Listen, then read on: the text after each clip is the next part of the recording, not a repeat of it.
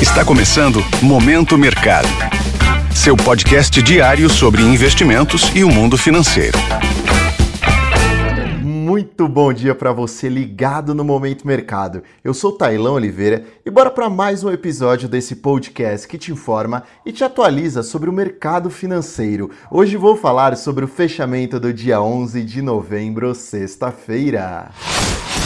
Cenário internacional. Em relação ao exterior, as principais praças americanas encerraram em alta. A renda variável tem apresentado um desempenho positivo em decorrência de um CPI, índice de preços ao consumidor, que veio abaixo do esperado na última coleta e assim animou os agentes de que o posicionamento do Banco Central pode ser mais leve na próxima reunião, colocando assim na mesa a possibilidade de uma taxa de juros terminal mais baixa por lá e assim favorecendo os ativos de risco.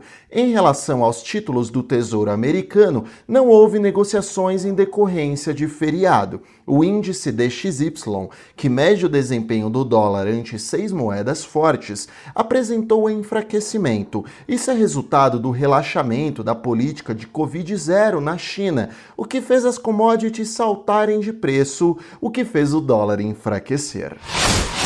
Cenário nacional. A respeito do ambiente local, o dólar apresentou baixa em relação ao real. Isso foi resultado de um dia anterior em que o dólar apresentou estresse forte, avançando mais de 4% em relação à nossa moeda. Portanto, houve uma correção técnica. Além disso, a divisa americana caiu no exterior em meio ao avanço das commodities, o que favorece países exportadores. Apesar disso, ao longo da semana, semana, o dólar acumulou valorização de mais de 5%. Em relação à renda fixa local, o cenário foi totalmente contrário ao observado no câmbio e bolsa. Os agentes demonstraram aversão ao risco, embutindo prêmio de risco na curva de juros desde o início da semana, que no acumulado, desde os vencimentos mais curtos até os mais longos, aberturas de mais de 100 pontos base foram observadas. No curto prazo, pesa o sentimento de uma Selic possivelmente elevada por mais tempo, e nos contratos mais longos a incerteza, frente a uma PEC de transição que ainda não apresenta definições concretas no que se refere ao âmbito fiscal. Sobre a bolsa, o Ibovespa acompanhou seus pares externos e terminou em alta de mais de 2%, assim como o dólar, resultado de uma possível correção técnica após queda abrupta na quinta-feira, porém na semana ainda no negativo em 5%.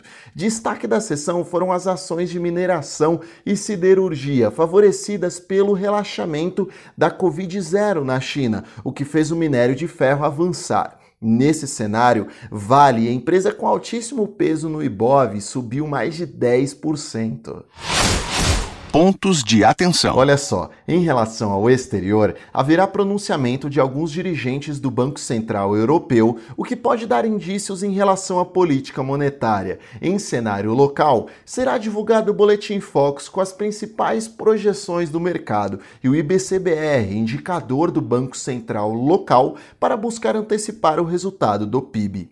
Sobre o fechamento das bolsas asiáticas, o movimento foi misto, com algumas praças em alta e outras em baixa. Europa, até este momento, com os mercados ainda abertos, está em alta e os índices futuros de Nova York vão pelo mesmo caminho.